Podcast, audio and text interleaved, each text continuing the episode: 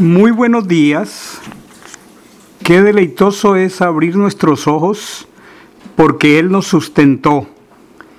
Y qué precioso abrir cada mañana nuestro corazón a su palabra.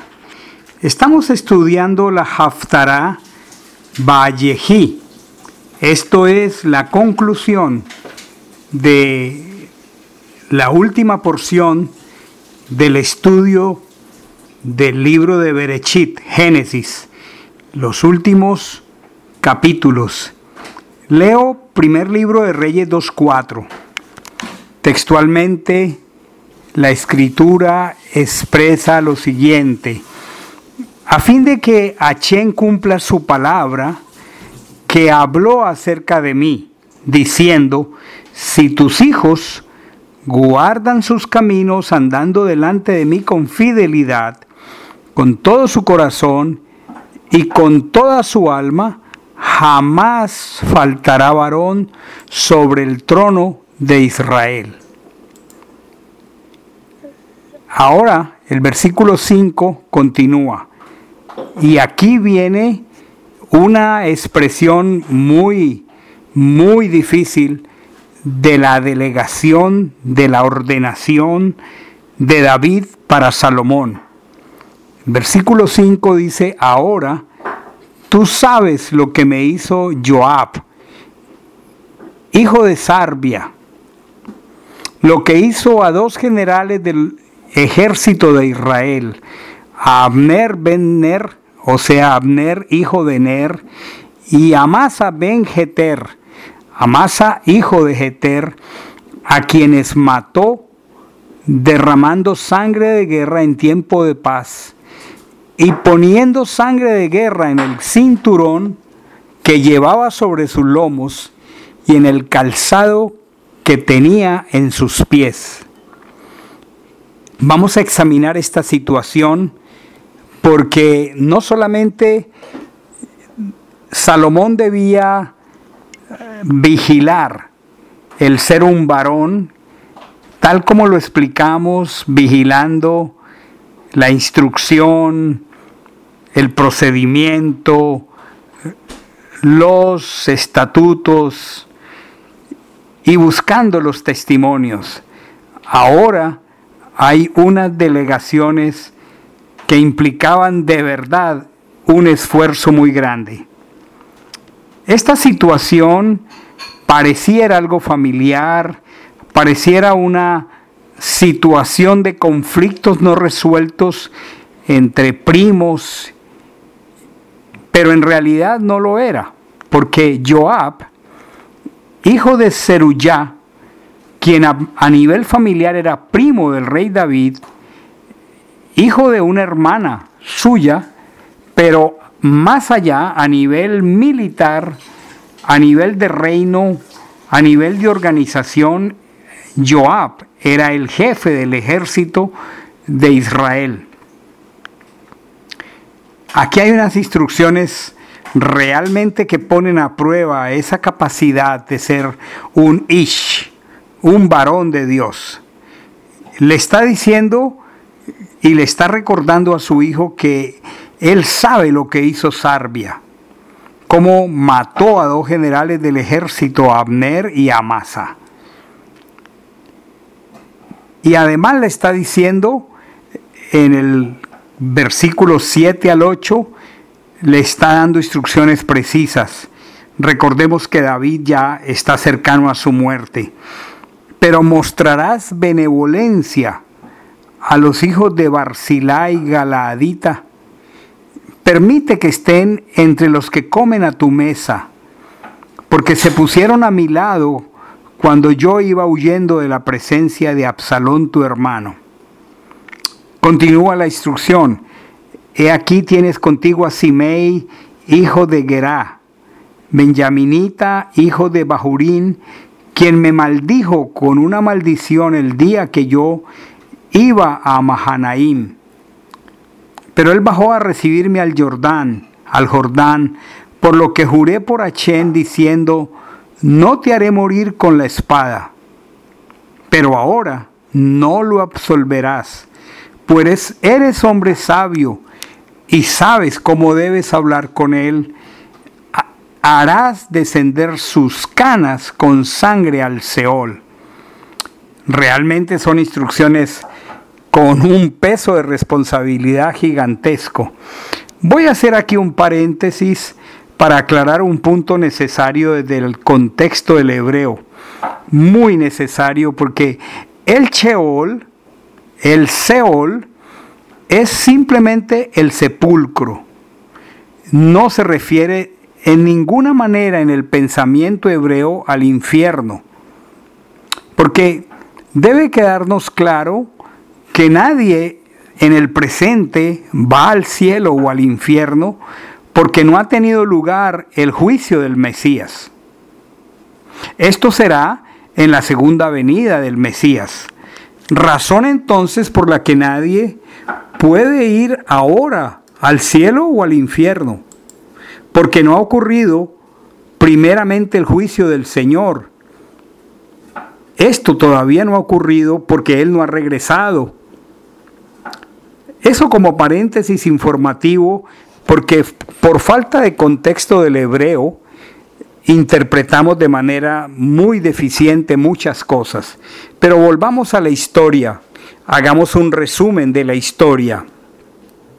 Primero que todo, hemos dicho que este Joab, general del ejército de Israel, al mismo tiempo era el primo de David.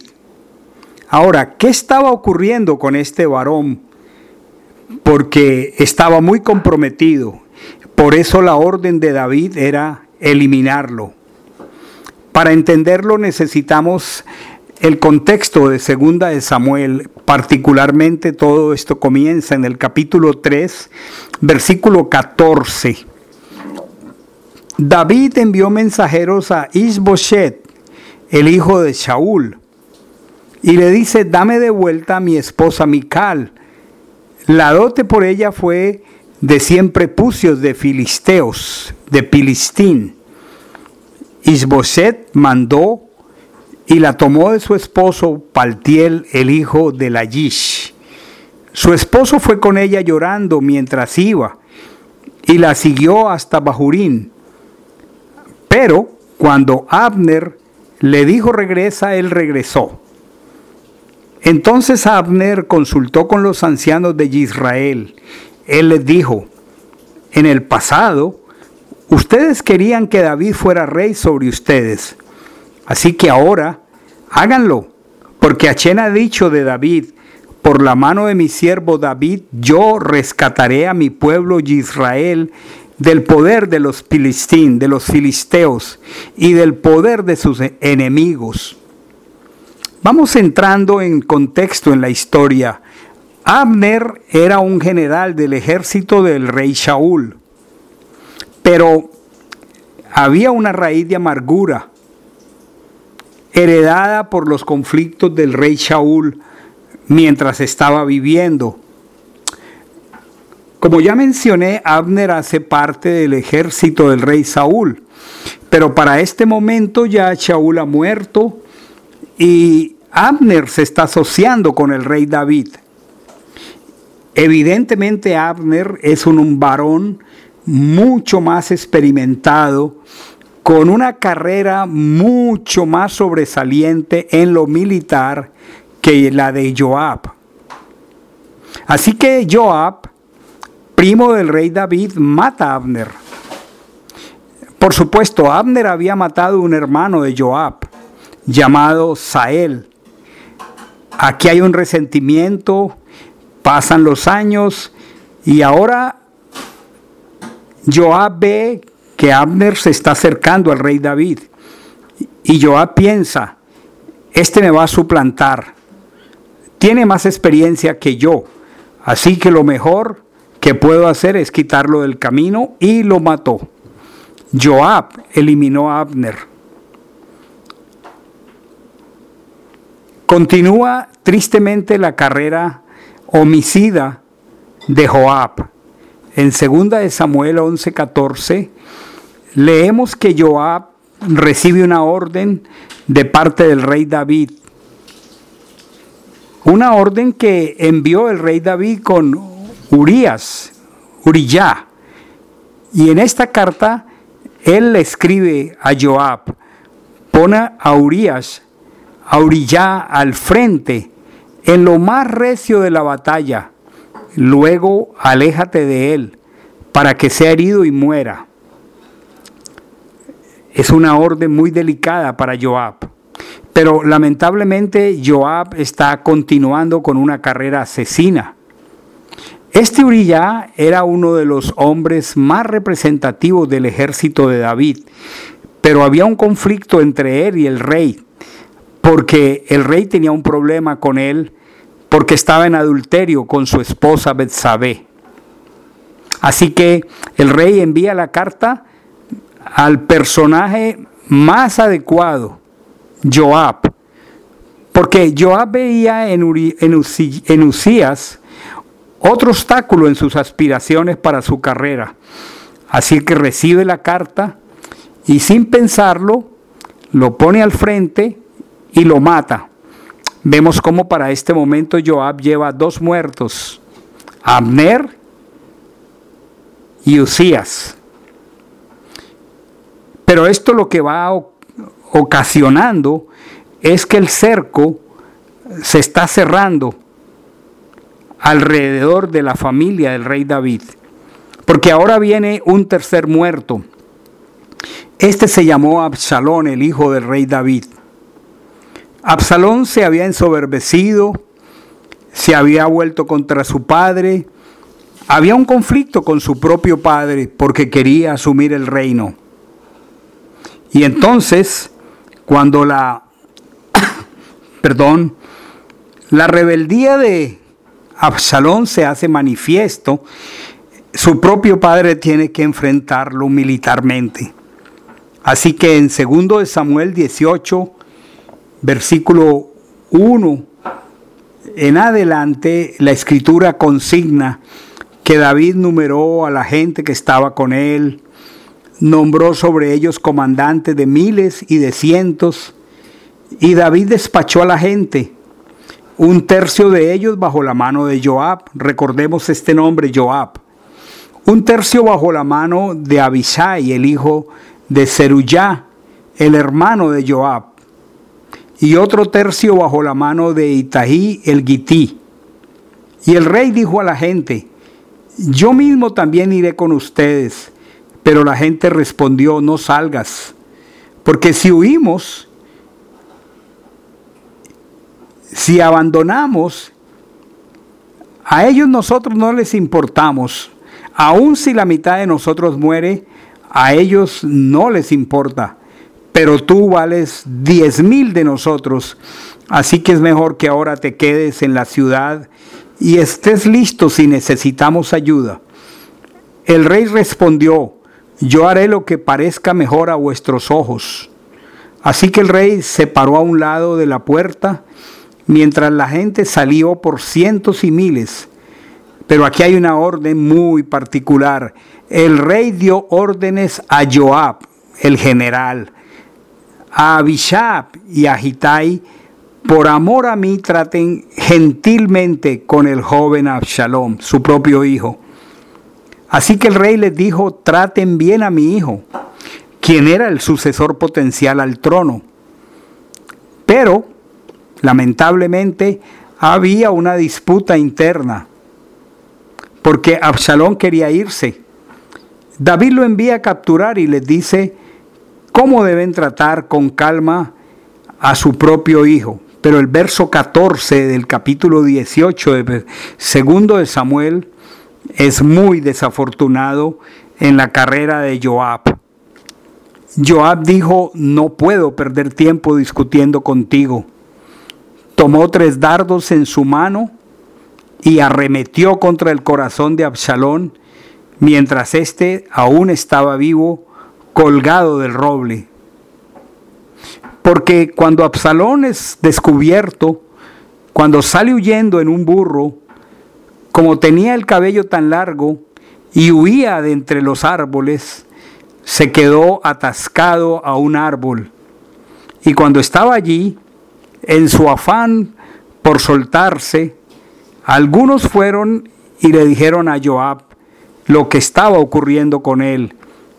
Y sin consultar con nadie, Joab tomó tres flechas, se las llevó, las empuñó y atravesó el corazón de Absalón.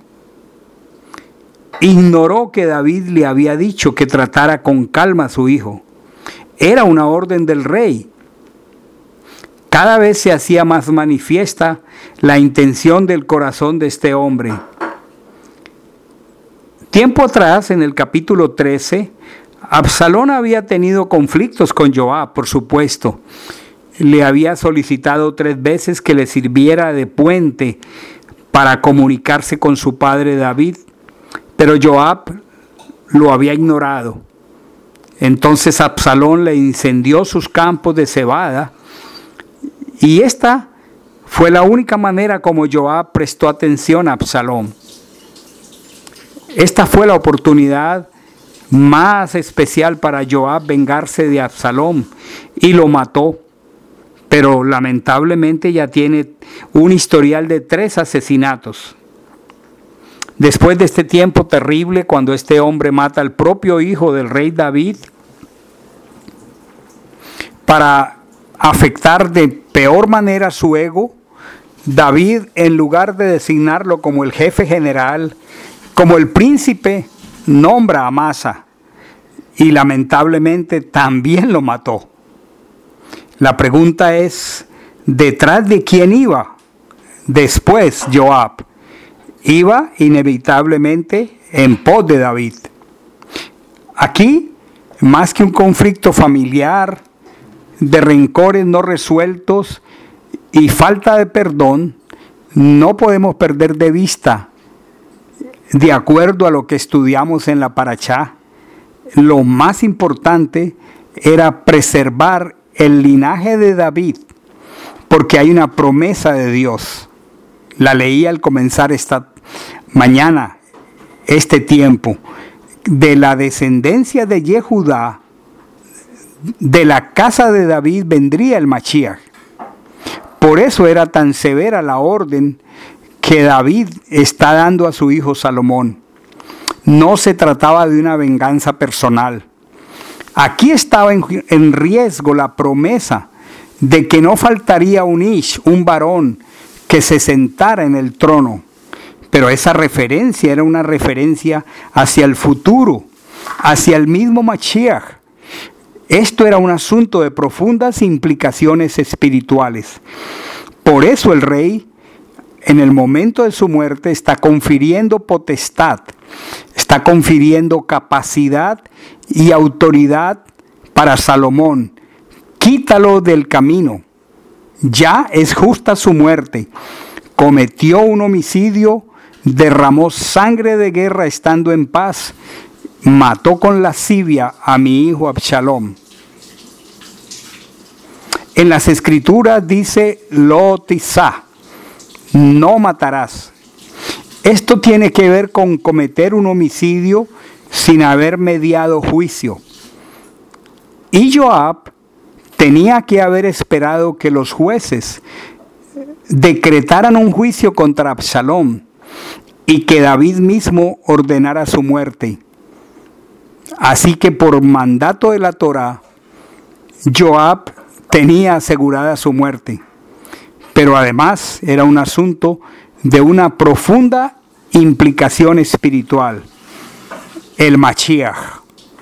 Ya vemos cómo eran determinantes las órdenes y por eso la invitación a esforzarse para ser un varón. Qué profundas son las implicaciones de caminar con Dios y qué profundo es el principio de la autoridad espiritual. Continuaremos mañana con esta hermosa enseñanza de profundas implicaciones espirituales. Que tengan un bonito día. Hay shalom para todos.